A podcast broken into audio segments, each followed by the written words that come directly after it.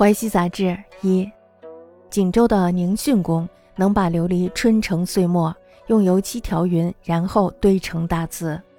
这些字凹凸有致，脉络走时的皱褶像是石头的纹理一样。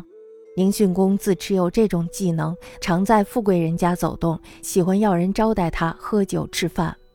只要听到什么地方有宴会，一定去坐在末席混吃混喝。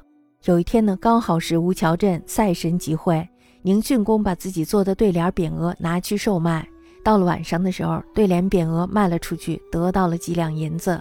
忽然间呢，碰到了几十个人来邀请他，说：“我们想邀请您费一个月的工，堆出一些字来分送给亲友，也希望得到一点利润。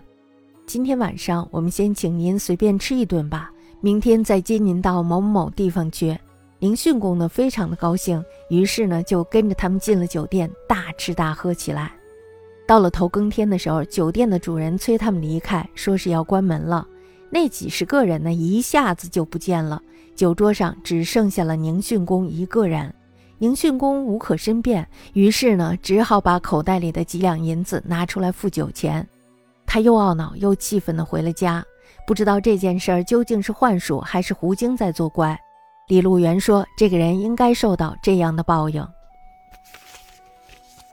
景州宁训公能以琉璃春岁调漆，堆为薄壳书。凹凸村皱，眼若石纹。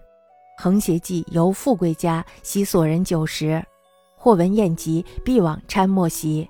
一日，吴桥社会，以所作对联匾额往售，至晚得数金。